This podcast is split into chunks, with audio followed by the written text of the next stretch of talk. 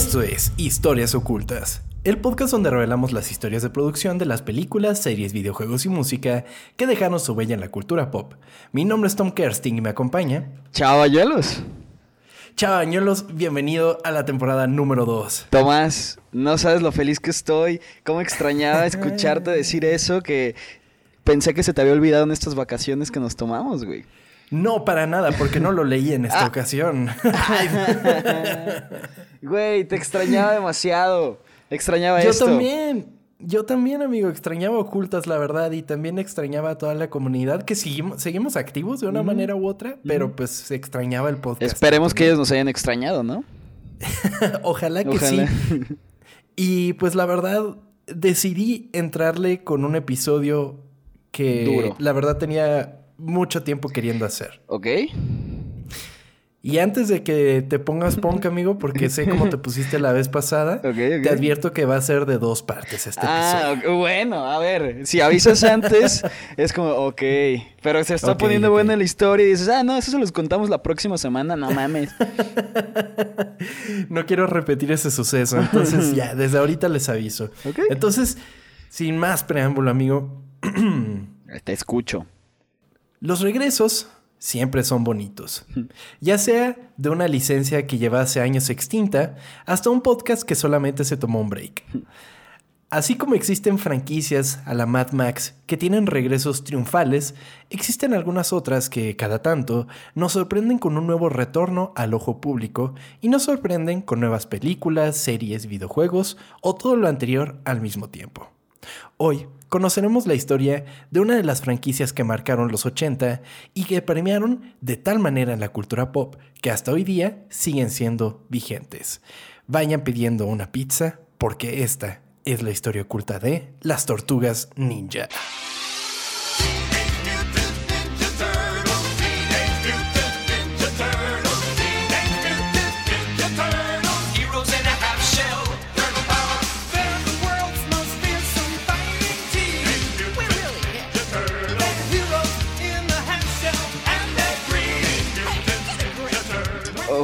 Güey, o sea, es algo que te encanta, ¿no? Entonces es Sí. verdad que ya hace un chingo de tiempo esperando hacer esto.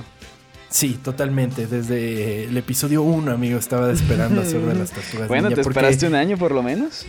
Sí, no, y justamente soy muy fan de las tortugas ninja, pero sin embargo fue eh, un gusto adquirido, ¿sabes? O sea, empecé a volverme fan bastante grande, ¿sabes? Como que eh, mi conexión con las tortugas ninja, cuando era pequeño estaba la, la, la serie que era como live action, que pasaban por Fox Kids y estaba horrible, güey.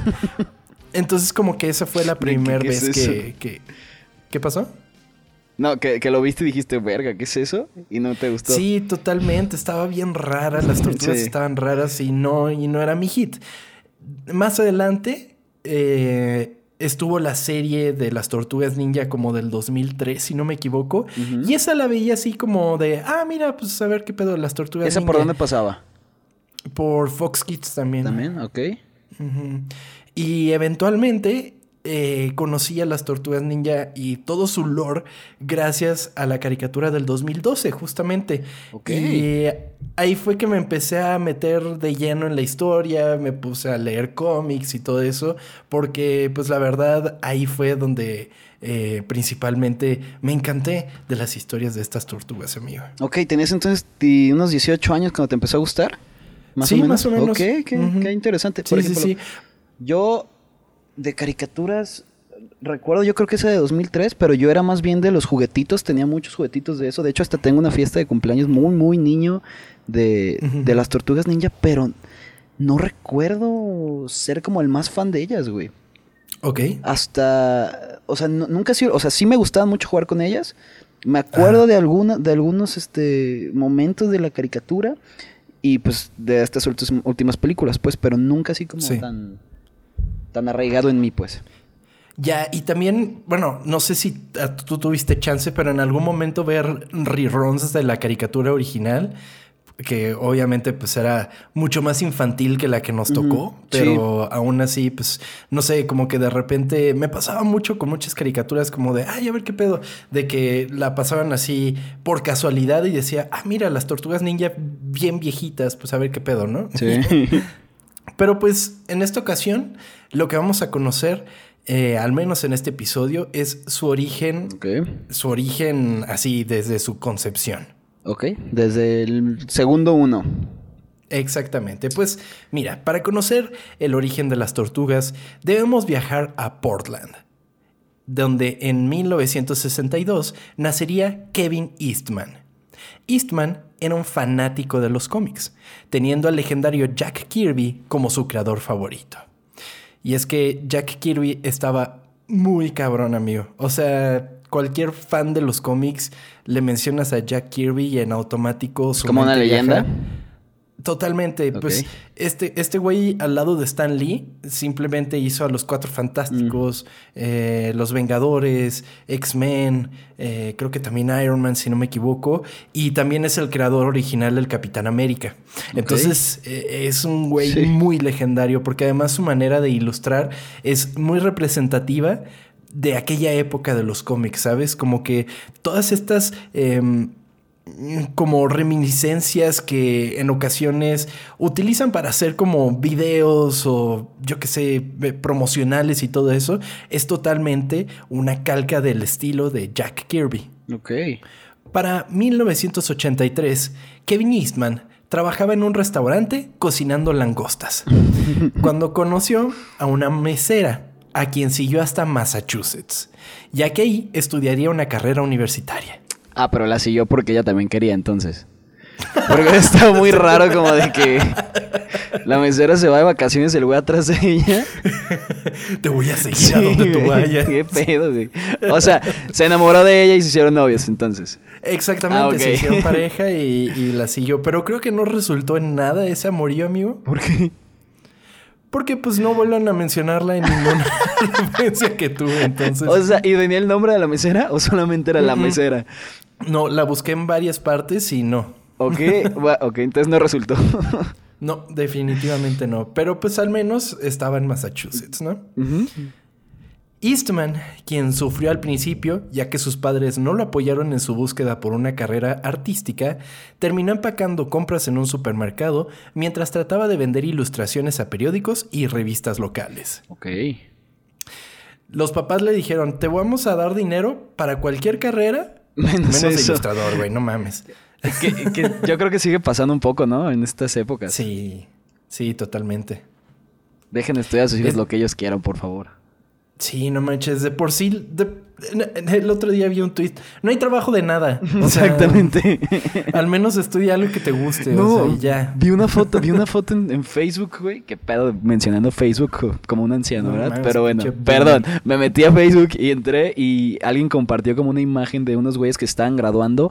No te pases, güey. Eran de que 500 en la foto, de que ya ves que toman como esta foto de toda la generación. Y 500 personas así, no mames, así. Pues por eso no hay trabajo, cabrones. Pero pues estudien lo que quieran Sí, sí, y sí. ojalá tengan el apoyo de sus Hagan lo que los hace felices porque eso te va a hacer pues, al final mejor a ti, ¿no? Y pues también piénselo para sus futuros hijos, ¿no? Como de que, ah, pues le gusta esto o es bueno para esto, pues qué pedo. Ujú, exactamente. Entonces, sí, apoyen, apoyen y hagan lo que ustedes quieran. Pero bueno, entonces, eh, Eastman, tratando de vender sus ilustraciones, conoció a Peter Laird, quien trabajaba en un periódico de Massachusetts, e hicieron clic inmediatamente, principalmente por sus gustos en cómics, particularmente una adoración a Jack Kirby. De, de hecho, Peter Laird le dijo a Kevin Eastman de que, ah, güey, cállale mi cantón. Y ya se fueron bien felices. Y llegan a la casa de Peter Laird y Kevin Eastman se queda así impactado porque tenía un original de Jack Kirby en la pared. O Ok. sea, así tal cual. Eh, entonces fue de, ¿qué pedo? Somos... Did we just become best friends? ju- justo, justo pensé en esa, en esa, ¿cómo se llama? En ese, en esa película, güey. Ay, güey. Entonces ya, pues bien fanboys los dos, ¿no? Sí, claro. Este suceso llevó a ambos creadores a vivir juntos para trabajar en un proyecto en el que los dos siempre habían soñado, su propia compañía de cómics. Si bien le pudiésemos llamar compañía en 1983, ya que en realidad no existía como tal, solamente eran Eastman y Laird. El estudio era una cubierta, solo una manera de llamarla la colaboración entre los dos artistas, un espejismo, por lo cual decidieron llamarle al estudio Mirage Studios. Ok, o sea, de que estaban en su, en su garage ya, ¿no? Sí, exactamente. O sea, y, y es algo que yo les recomiendo a todas las personas cuando me dicen, no mames, voy a empezar un proyecto y que no sé qué. El mejor consejo es fake it till you make it. O sea, neta, si no empiezas a hacerlo como si de verdad sucediera, nunca lo vas a lograr, güey. Sí, claro. O sea, entonces siempre tengan eso en mente, ¿sabes? O sea, neta, me la voy a creer y lo voy a hacer como debería de hacerlo hasta que lo logre. Qué bonitas palabras, güey. Sí, estoy de acuerdo con eso. Una de las principales ideas en las que comenzaron a trabajar inmediatamente en Mirage Studios fueron los primeros conceptos de Fujitoid, un robot que trataron de vender sin mucho éxito a varias editoriales de cómics. De hecho, Fujitoid pues es un robotcito como tal, ¿no? Ok. Y eventualmente lo trataron de meter a las tortugas ninja. Bueno, de hecho sí aparecen las tortugas ninja. O sea, pero muy, ¿se ve muy a la fuerza? No, no, no. O sea, Es sí. de- Cuando las tortugas ninja viajan al espacio. Eh, suena como una pendejada, pero pasa. Tra- Imagínate, un güey que no... O sea, es raro, que es casi imposible. Un güey que no tenga idea de qué son las tortugas ninja, güey. Y le expliques eso. O Van al sea, espacio. qué pedo, güey. Güey, pero es que las historias de las tortugas ninjas sí son un pedo. De repente van al espacio, viajan en el tiempo. O sea, hay unas cosas bien extrañas en las tortugas ninja, sobre todo en los cómics, y que adaptaron de alguna manera u otra a las varias adaptaciones que han tenido a través de los años. Eh, a veces con más éxito que en otras ocasiones, pero pues lo han tratado de hacer, ¿no? Ok. Desesperanzados por el fracaso que estaban teniendo, Eastman y Laird se encontraban a altas horas de la noche en el estudio, eh, la sala de la casa. Sí. Su cuarto. Cuando, sí.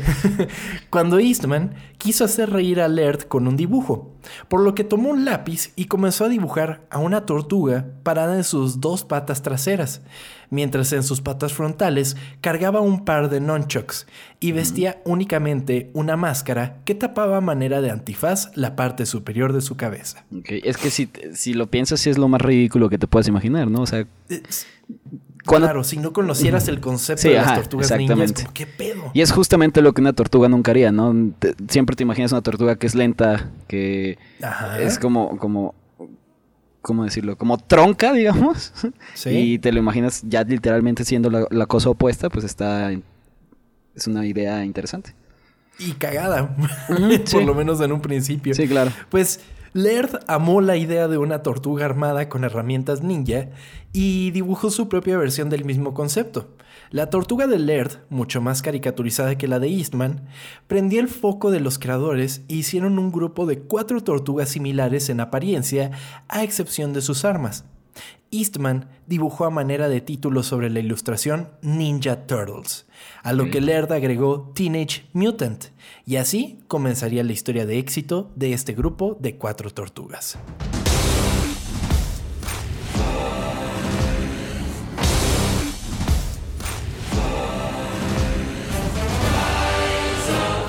Teenage Mutant Ninja Turtles. Teenage Mutant Ninja Turtles. Teenage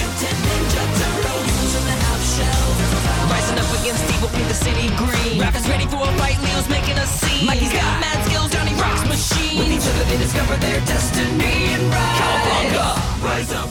¿En cuánto dinero crees que se vendió eh, este primer dibujo de las tortugas? Ah, el primer dibujito que hicieron, ¿cuánto se vendió así ya ahorita en gente que Ajá. colecciona? Sí, en una auction. Güey, el otro día estaba viendo un video de ubiques al Matt Hunter. Sí. Eh, estaba literalmente hablando de una tortuga ninja, de, de los primeros, de las primeras figuras. Y esa que tenía ahí estaba en 20 mil dólares, güey. Me imagino que el dibujo debe, debe de costar más. Así que... uf. no sé, 100 mil dólares. No, te pasaste. ¿Me pasé? Ok, No. ¿cuánto? O sea, quizás actualmente su valor sea de 100 mil dólares o más. Pero el que lo pagó pero pagó menos.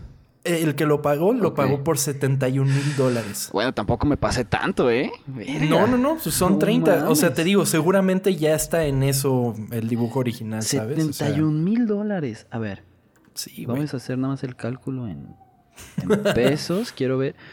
Un millón y medio de varos, güey. No, No mames. mames. Wow. No, pues es que si eres muy fan. Digamos, tú que eres muy fan, si tuvieras así el dinero de sobra, ¿lo harías? ¿Lo, lo comprarías? Por, por ¿Sin supuesto. O sea, es que tienes, es que tienes un pedazo de historia. O sea, la diferencia entre tener el dibujo original de Sí, las claro. tortugas ninja, güey, es que estás teniendo ahí un pedazo de historia. No es como la gente que compra un cómic eh, en, en- O sea, que literal Sí, sí, sí. compras un cómic, ¿sabes? O sea, la primera aparición, yo qué sé, de Spider-Man, el Amazing Fantasy número 15, güey. Hay varios de esos, ¿no? Estas hay varios de esos, exactamente. Eh, eh, sigue teniendo un valor porque al final de cuentas también es un, es un artículo Sí, claro. de la historia importante, es la primera aparición de X personaje, pero, pero esto es la concepción de Sí, sí, ello. sí, claro. O sea, esto es estos dos güeyes así seguramente marihuanísimos, güey, diciendo, güey, qué pedo las tortugas y así, o sea... Seguro se estaban Es chingando una pizza en ese momento y por eso, ¿no? Ya viene el moncho. Estaban con los monchos, sí. ¿Tienes alguna, algún, algo que literalmente es tu sueño coleccionarlo? Que digas, güey, esto lo necesito en algún punto de mi vida. Algo que sea mi sueño coleccionarlo, Que o sea, como... Tenerlo, tenerlo. Que digas, güey, es que Mm. neta esto lo quiero, aun- aunque sea el último que haga. Pues eh, sí me gustaría tener eh, una edición original de el Amazing Fantasy. O sea, eh, pues creo que es lo que cualquier fan de Spider-Man diría, lo necesito en mi vida, ¿sabes? Pero eh, no, no, no es como de que tenga la solvencia actualmente como Sí, para... sí, sí. Sí, güey, ya, ahí va. Pero por lo menos tengo una reedición que hubo de, de Televisa, que hicieron de... de Es la que tienes ahí colgada, ¿no? En tu, en tu- Sí, sí, sí, la tengo enmarcada y todo, porque pues quizás sí es una reedición, pero está bonita y pues sí. Entonces, Sí, se ve bonito. Eso es lo que tendría. Tú comprarías, tú eres no muy de coleccionar, ¿verdad, amigo? No tienes una colección. No, bueno, pues. ah, Pues es que de camisas de fútbol, pero es muy complicado porque hay tantas. Pero. Ay, a ti te gustan las culeras, ¿verdad? Exactamente, las que son como raras, o sea, las que dices, güey, nadie se compró esto, eso me gusta. Pero, güey, si pudiera tener algo de la historia, sería la camisa que traía Zinedine Zidane cuando dio el cabezazo a- en la final.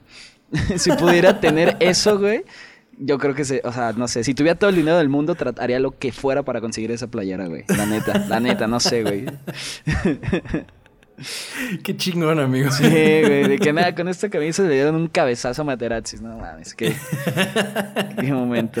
Güey, no mames, es un gran momento de la historia porque además me acuerdo que apenas empezaba como el internet medio social, güey, y me acuerdo recibir así de que videos en Messenger y todo eso. Sí, güey. De l- En Hotmail protomemes. también, ¿no? sí, en Hotmail y todo eso. O te metías No, de que a páginas esto de, de, de minijuegos, güey, y ya había como juegos donde tenías que dar cabezazos siendo Zidane, Sí, güey. No, pasaba horas haciendo eran- eso, güey. Y que era noticia y que se volvía noticia Sí, así de que hicieron un juego de Sí, Zidane sí. en el que... Sí, no mames. Pues es que Qué épocas, amigo. 2006, güey. Un- 2006. No mames, un putero de tiempo, 15 años, Sí. güey. Wow. Sí, güey. Hemos avanzado mucho y muy rápido. Sí, güey. Pero bueno, eh, el desarrollo del concepto de las tortugas ninja fue una respuesta a los cómics más populares del momento, cuando las historias de artistas como Frank Miller exploraban los lados más oscuros de personajes como Batman y Daredevil. Eh, Frank Miller pues es el escritor de The Dark Knight Returns, que es una de las hipernovelas de Batman que todo el mundo mama, y 300, por ejemplo. O sea, nada más para dar una idea de cómo era eh, Frank Miller en sus historias, pues eran mucho más crudas, eh, tomando mucha influencia de lo que hacía Alan Moore. O sea, era una onda mucho más oscura de la que nos tenían eh, acostumbrados. Y es que Batman, a partir de los 80, con la llegada de Frank Miller, eh, se torna en este personaje realmente oscuro, ¿sabes? O sea, el caballero de la noche como tal. Y por eso mismo, eh, la película del 89 trata de recrear toda esa esencia, ¿sabes? Y toma como base el Batman de Frank Miller. Ok, y estos güeyes querían hacer algo diferente a eso. Algo similar Ah, similar. a medio parodia. O sea, como que las tortugas ninjas siempre fueron esta onda de tomar referencias, pero me- medio parodiarlas. Entonces, eh, eh, sí, tomaron esa esencia, pero la desmenuzaron en su concepto, ¿sabes? Muy bien.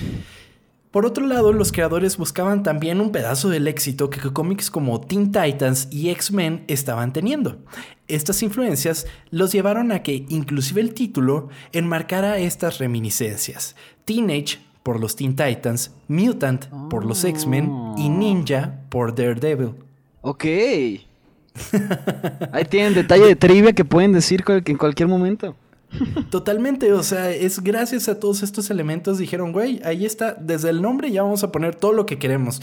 Porque X-Men en ese entonces, güey, era de no mames, o sea, eh, mediados de los 80 hasta finales de los 90 era lo que más vendía de Marvel. Los. X-Men era así enorme.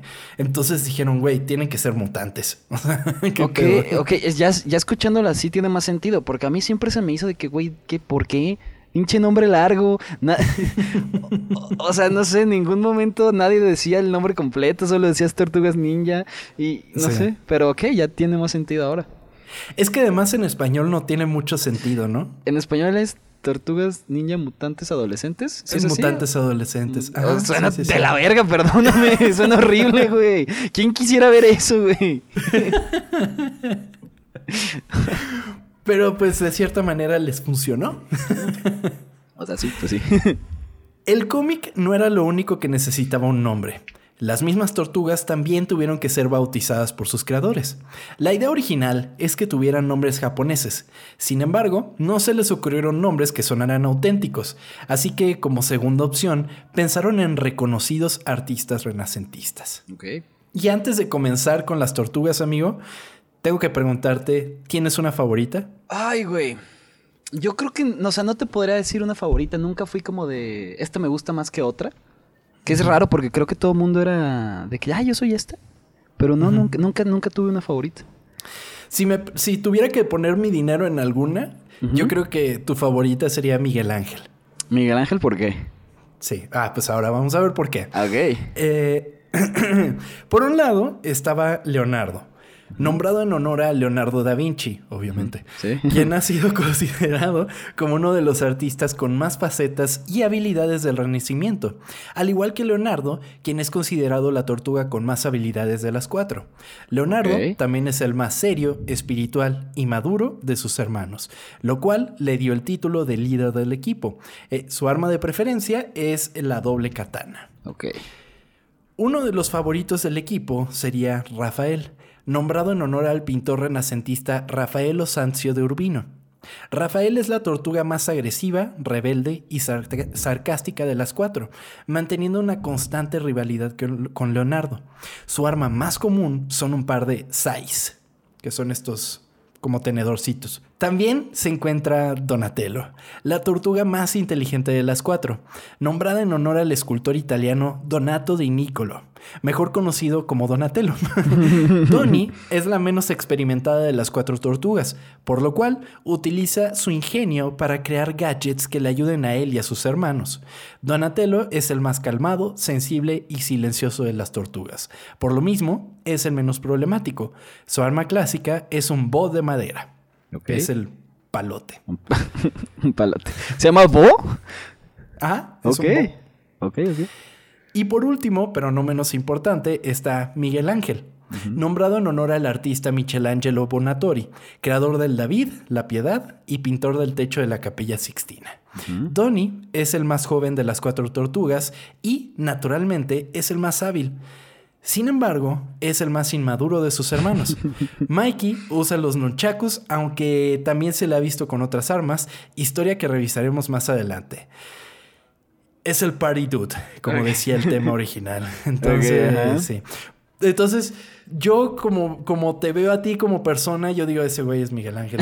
Por supuesto que Chava es Miguel Ángel. Miguel Ángel, ¿qué color? ¿Era el naranja o era El el, naranja. el naranja? Ajá. Ok, ok. tú. Ay, güey. Leonardo era el azul, eh, Rafael el rojo y Donatello el, El, morado. el púrpura, digamos, ¿no? Me El gusta. púrpura. Ajá. Ay, güey, es que no sé. cu- No lo sé, no lo sé, en serio. que- No, no quiero equivocarme.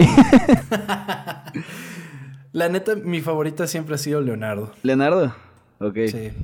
O sea, es, eh, como que me gusta todo este pedo que siempre ha tenido como que con la responsabilidad de cargar con el equipo. Ok. Y eh, que es un tema que conforme han ido avanzando las caricaturas, o sea, han explorado más ese pedo. O sea, de que igual y a veces no se siente suficiente como para ser el líder. Y Ok. yo como una persona con severos problemas de autoestima, pues como que me identifico con Ok, ok. eso. Entonces sí, Leonardo siempre ha sido mi favorito, pero, pero pues Rafael creo que es el más común que la gente sea fan, ¿no? Como que esa actitud como rebeldona y, y, y así como que a todo mundo conquista, ¿sabes? Entonces Rafael siempre ha sido el más, el más querido por todos. A ver, es que. Tanto así que en la última caricatura de las tortugas ninja, por un tiempo, eh, él fue el líder de las tortugas. Ok, ¿no? ¿La última es la de Nickelodeon? ¿O.? Las últimas dos han sido de Nickelodeon. Ok. Es que, sí, sí, es que, es que ya sacaron un chingo Nickelodeon. Me vas a platicar. Bueno, sabes que no voy a decir nada porque me voy a adelantar. Así que, ¿qué, qué te parece si continúas? De acuerdo, pues eh, a, a pesar de que estábamos hablando de los colores de las tortugas, para este momento las ¿No había? tortugas no tenían colores. O sea, lo único sí que te- las me- distinguía... Sí, me dijiste Ajá. que tenían como el, el antifaz, ¿no? Tenían el antifaz, pero amigo, el primer cómic era blanco y negro. Ah, pues sí. bueno, este. Bueno. Entonces estaba medio jodido saber cuál era cuál, pero pues en la portada, originalmente las tortugas ninja todas tenían el antifaz y era rojo. Lo único por la que las podías distinguir era por las armas. ok. Eso siempre fue diferente entonces. Sí, no, y siempre han tenido sus armas características. Ok. La historia original de las tortugas se ha mantenido fiel a través de sus adaptaciones, con uno o dos ajustes al origen de las mismas, el cual está fuertemente adherido al de su maestro rata Splinter. Splinter sería adoptado por un artista marcial llamado Hamato Yoshi, al que gracias a la constante observación, Splinter aprendió el arte del ninjitsu.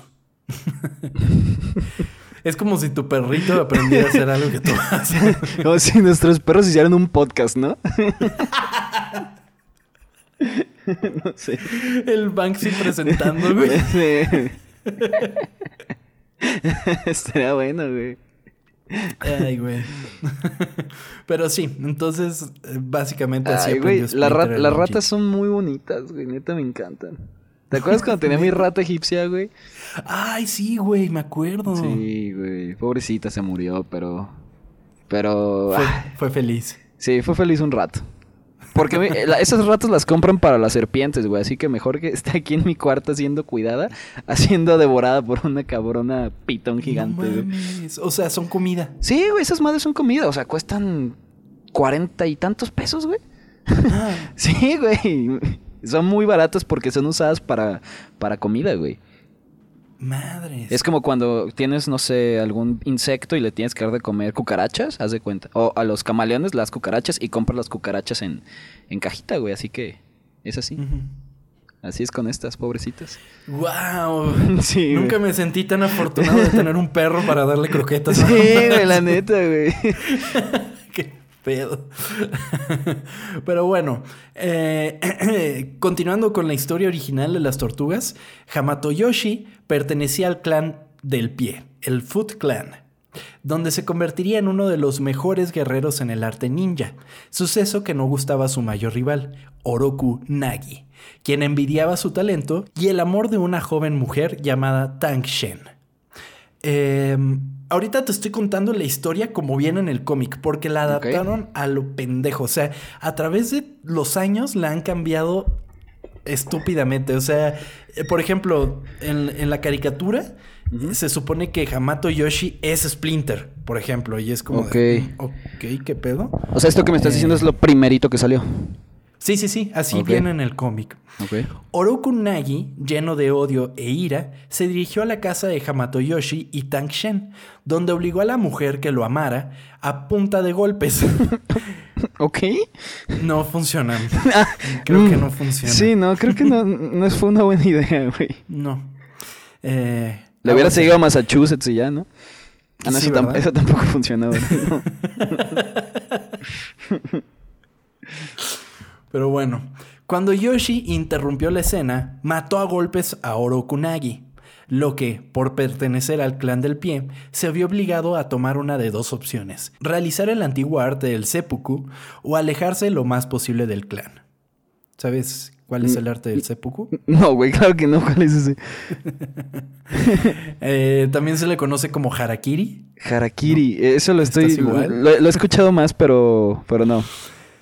Es eh, pues la manera en la que cometían suicidio los, los guerreros japoneses antiguos. Ah, o sea...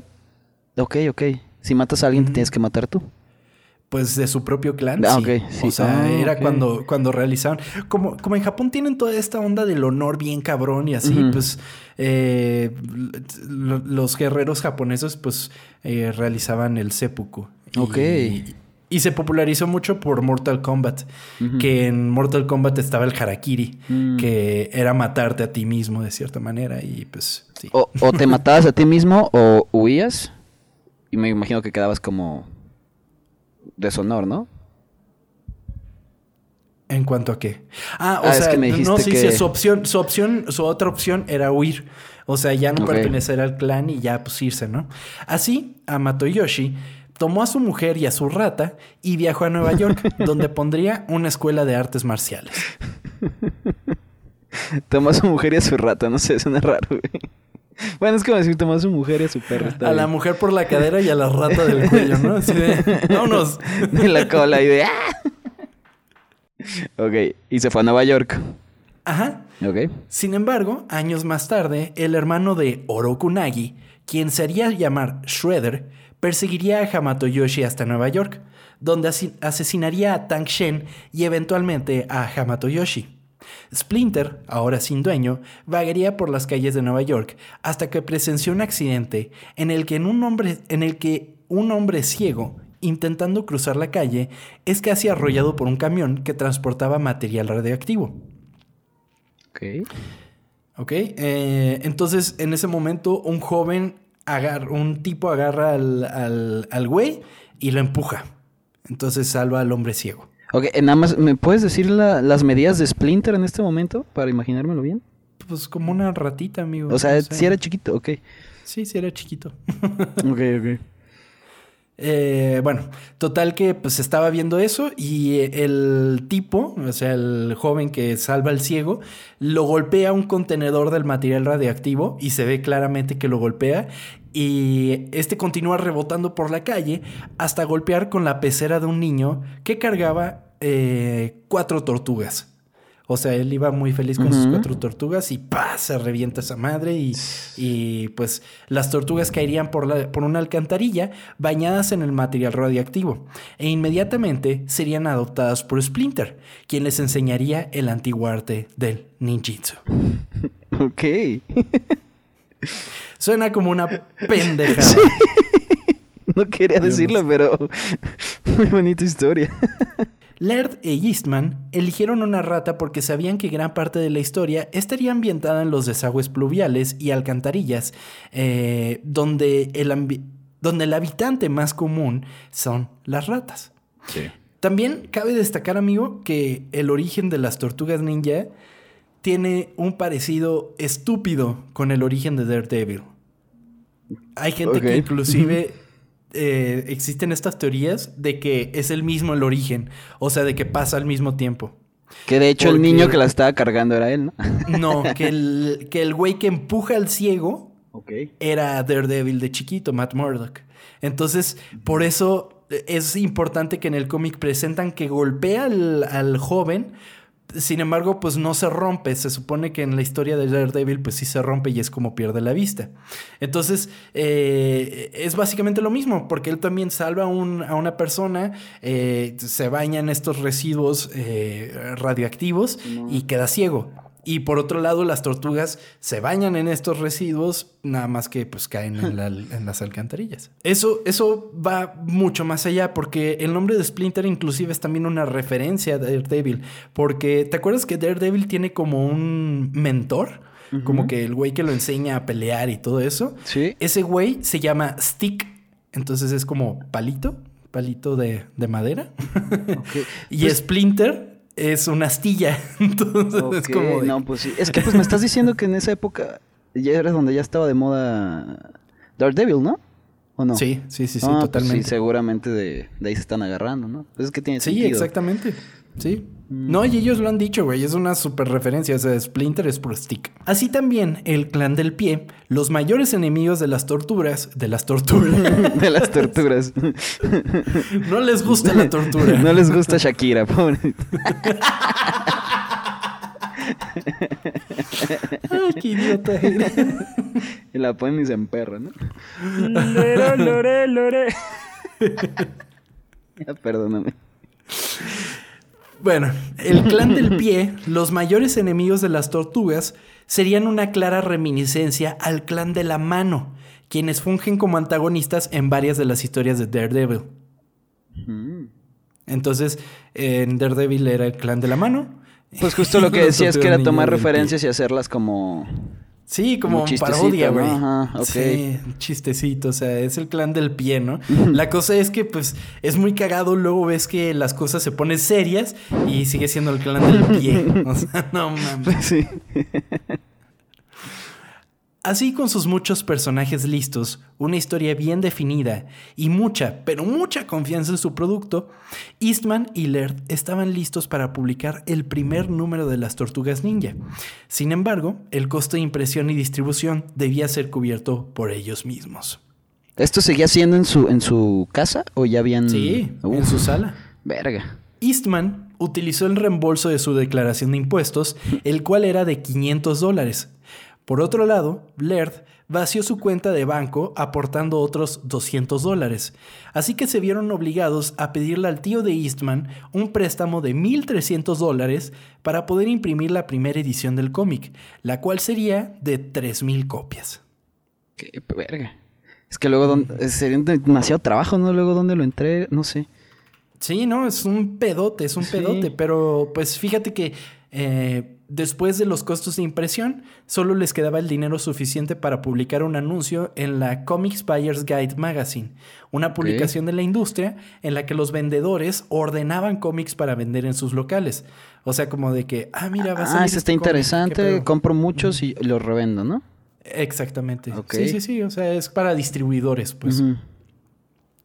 Gracias a ese anuncio, los distribuidores de cómics de todo el país comenzaron a llamar y Mirage vendió las 3.000 copias en unas pocas semanas. Ok, qué chingón.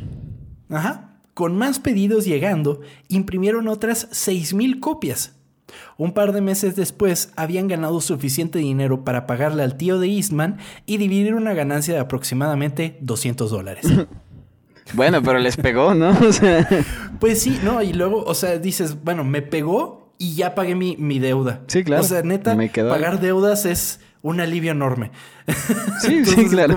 que, "Uf, ya pagamos esto, güey, y ya todo de aquí para adelante, pues es ganancia, ¿no? sí, claro, pudo salir mil veces peor de que nadie se los comprara, güey, y se quedaran ellos con las con los cómics ahí varados, o sea, tirados. Ajá. Sí, totalmente. El cómic se vendía en unos 50, en un dólar con 50 centavos. ¿Sabes cuánto cuesta una copia de la primer impresión de las Tortugas Ninja número uno actualmente, amigo? Uf. ¿De ese mismo que sacaron ellos?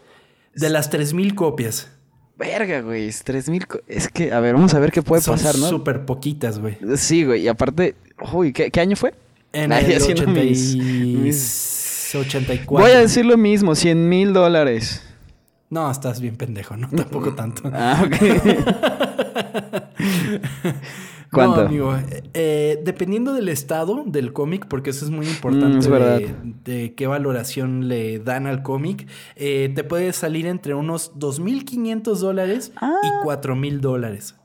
ah, cabrón. Yo pensé que iba a ser muchísimo más. Pero, Aún así, amigo. o sea, sigue siendo un chingo. A ver, son como 50 mil varos. Bueno, sigue siendo un chingo, sí, cierto.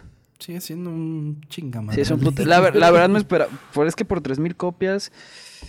No sé si me esperaba demasiado. O sea, mucho más. Pero bueno, está bien. Aún así es una Es buena mucho. lana. Sí, es mucho. Si les costó un dólar con 50 centavos, imagínate. Sí, claro. Bueno, sí, sí. Si lo pones en esa perspectiva, sí, claro. Sí, totalmente. Pues bueno, eh, aunque el cómic estaba destinado a ser un one shot, un solo número, o sea, una historia individual, por así decirlo, o sea, dijeron, ah, nuestro cómic, nunca pensaron que fuera a ser algo seriado, por así decirlo. Eh, se dieron cuenta de que tenían algo muy grande entre las manos. Inclusive en el primer cómic matan a Shredder. O sea, Ok, así en al putiza. final del cómic, ajá, agarran y lo matan. Y ya, ¿de qué, qué pedo? Ya, no, bueno. Entonces, en enero de 1985, completaron eh, el número 2 y rápidamente recibieron pedidos por 15.000 copias. Uy, ok. El doble. Sí, lo cual fue tan exitoso que los distribuidores exigieron 30.000 reimpresiones del número 1. O sea, les dijeron, ¿sabes qué? El 1 vuelven a imprimir, güey, y fueron 30. Wow. E incluso más de una segunda impresión del número 2. El número 3 obtuvo pedidos por un total de 50.000 copias y las ventas continuaron aumentando, alcanzando su punto máximo en el número 8 que vendió 135.000 copias. El éxito del cómic que tenían las tortugas no pasó desapercibido. Y así, Eastman y Laird comenzaban a recibir ofertas por la licencia del producto. Entre las muchas ofertas que recibieron se encontraba la de Mark Friedman, quien comenzaba a trabajar como agente independiente que buscaba una nueva IP que principalmente pudiese vender a productores de juguetes. Una IP es una intellectual property. Entonces eh, buscaba como una idea fresca para, para- para generar una nueva línea de juguetes como tal. Y como hemos hablado, los juguetes venden en un putero, güey. O sea, Sí. es de lo que más venden esas madres. Totalmente. Es la, indu- la industria infantil, güey. O sea, es una cosa gigantesca, ¿eh? Güey, como los videos de YouTube. Güey, es increíble. es increíble, güey.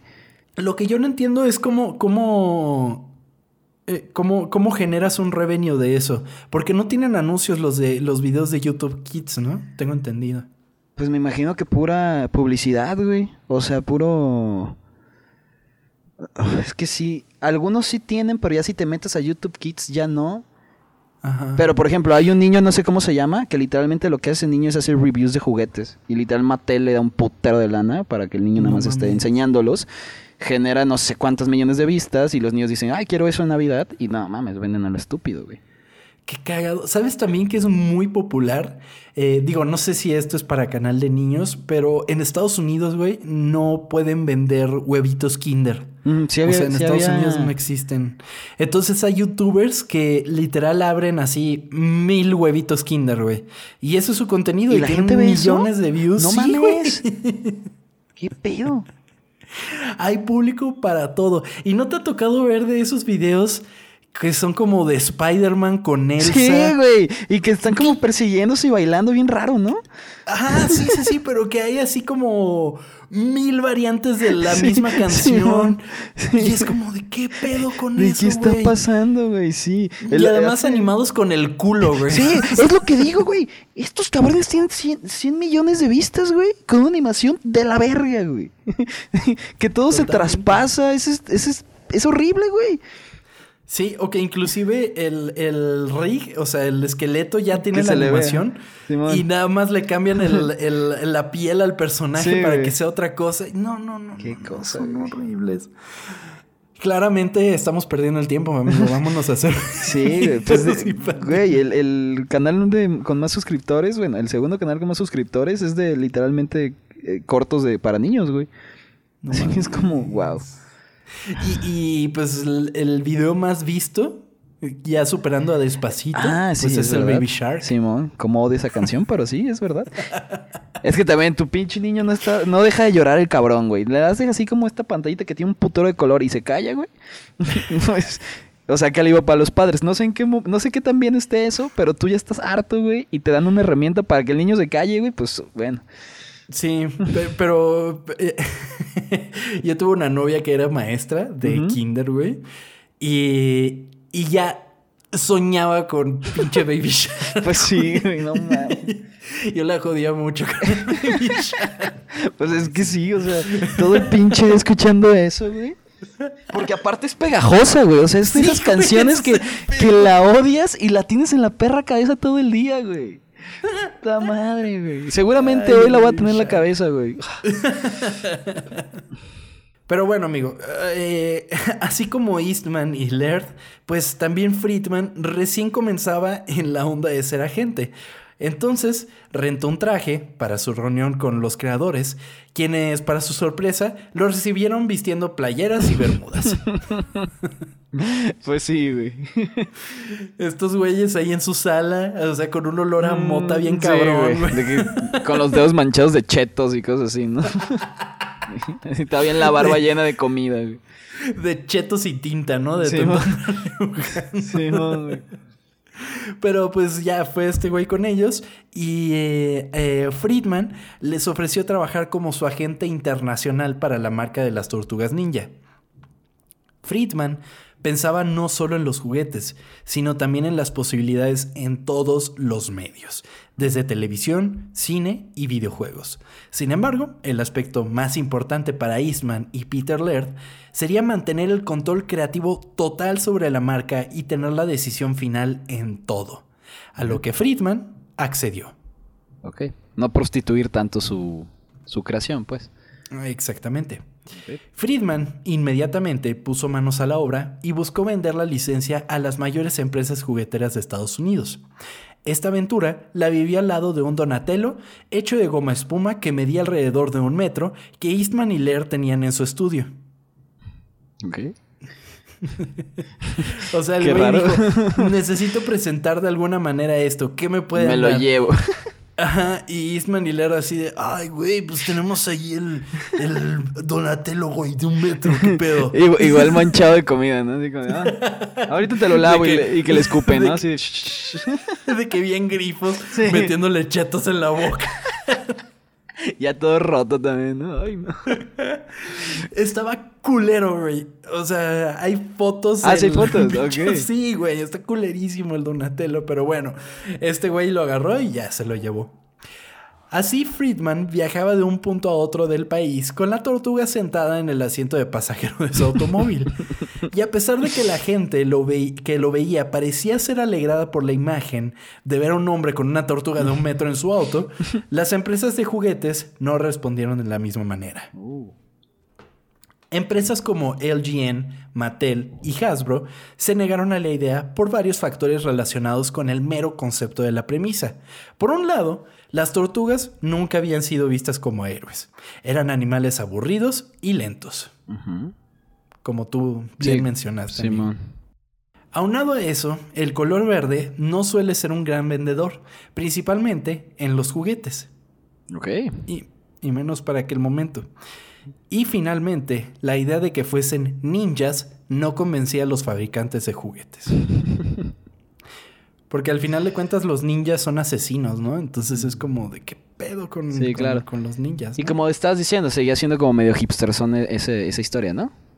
Hipster son y muy oscuro. O sea, porque neta, en, en el. En los cómics originales de las tortugas ninja mataban, o sea, había groserías, o Ah, sea. bueno. Entonces es entendible sí que no la quieran comprar, ok, ya. Sí, totalmente. Así, sin muchas opciones, Friedman buscó a un viejo amigo que había comenzado a trabajar en una empresa llamada Playmates, marca que se había especializado en la fabricación de muñecas durante los 80. Friedman mandó una caja a su amigo en la que había puesto al Donatello de un metro para que se diera una idea del producto. Cuando éste abrió la caja y vio la enorme tortuga, guardó silencio por un momento y dijo que era genial. Ah, la verga. Pensé que se había asustado o algo. Ok. Imagínate abrirlo y así como de Una qué puta pedo? La tortuga. tortuga ahí sonriendo. Qué cosa tan rara, güey. La idea estaba finalmente vendida y se firmó un contrato de 150 mil dólares. Y lo más importante, Eastman y Laird tendrían control total sobre su producto. Mm, Perfecto. dinero y te- puedes hacer lo que tú quieras, güey, increíble. Exactamente. Sin embargo, así como las katanas de Leonardo, el trato que firmaron con Freeman era un arma de doble filo, y Kevin Eastman y Peter Laird conocerían un éxito aún más grande, pero a un costo muy alto. Pero esa es una Hijo de historia tu que perra, contaré cabrón. en el siguiente capítulo de las Ya historias sabía, ocultas ya de sabía, las güey. tortugas ninja.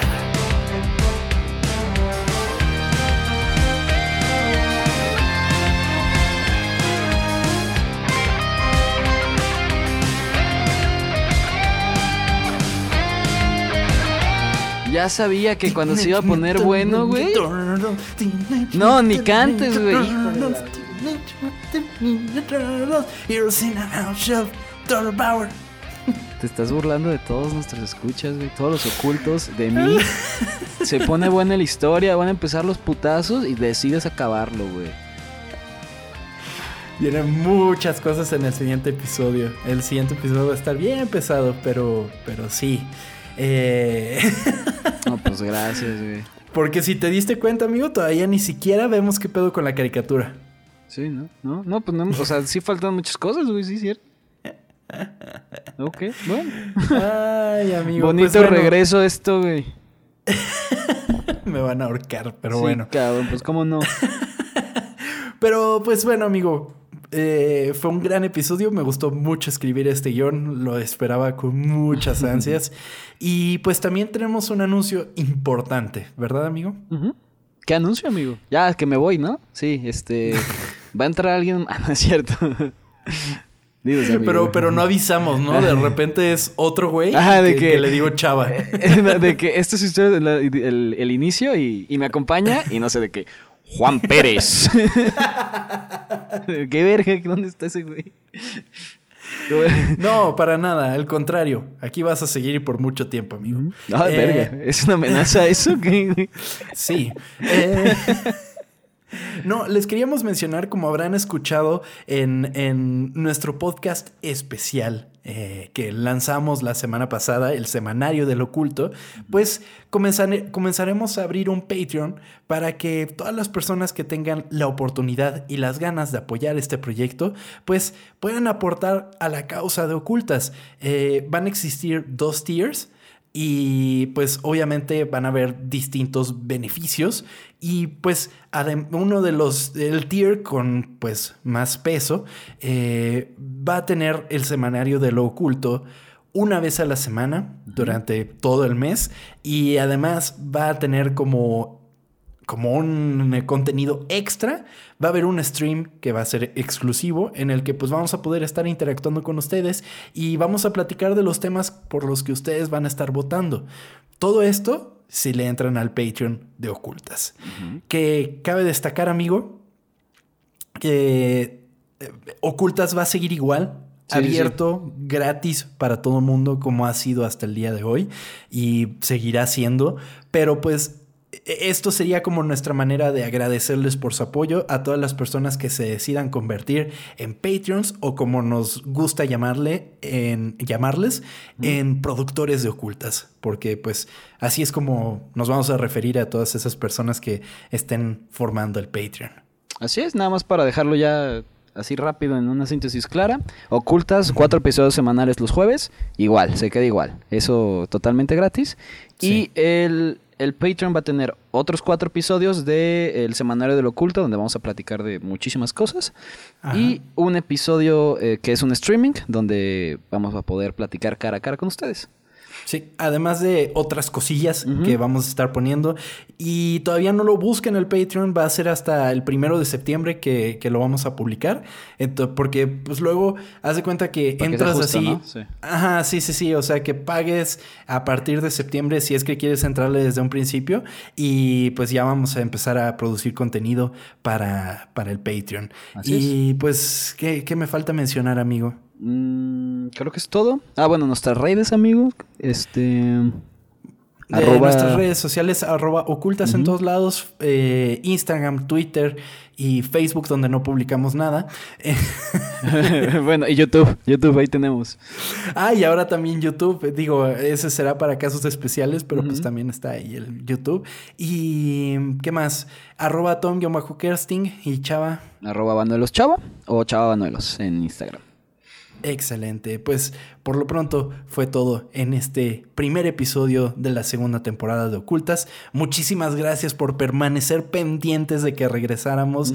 Eh, se sintió un cariño enorme porque todo el mundo era como de ya regrese, los necesitamos y que no sé qué. Aquí estamos y vamos para largo. Así, es. Y a ver si alguien latinó al, al episodio, ¿no? Porque muchos están ahí de que a ver si latino y así. Y ojalá Sí. les, les guste. Yo lo disfruté mucho. Eh, no me gustó mucho el final que me hiciste esperar, pero... Ah, porque, o sea, yo me voy a esperar una semana para escucharlo. No crean que ahorita cortamos y volvemos a empezar. No, yo también me espero. O sea, me voy a esperar como ustedes. Así que todos sufrimos juntos aquí. Es para tener bien fresquito el programa. Así es. Pero bueno, sin más por el momento, nos despedimos y nos escuchamos el siguiente jueves aquí en Historias Ocultas. Chava, muchas gracias. Amigo Tom, muchas gracias y estamos de vuelta. Adiós.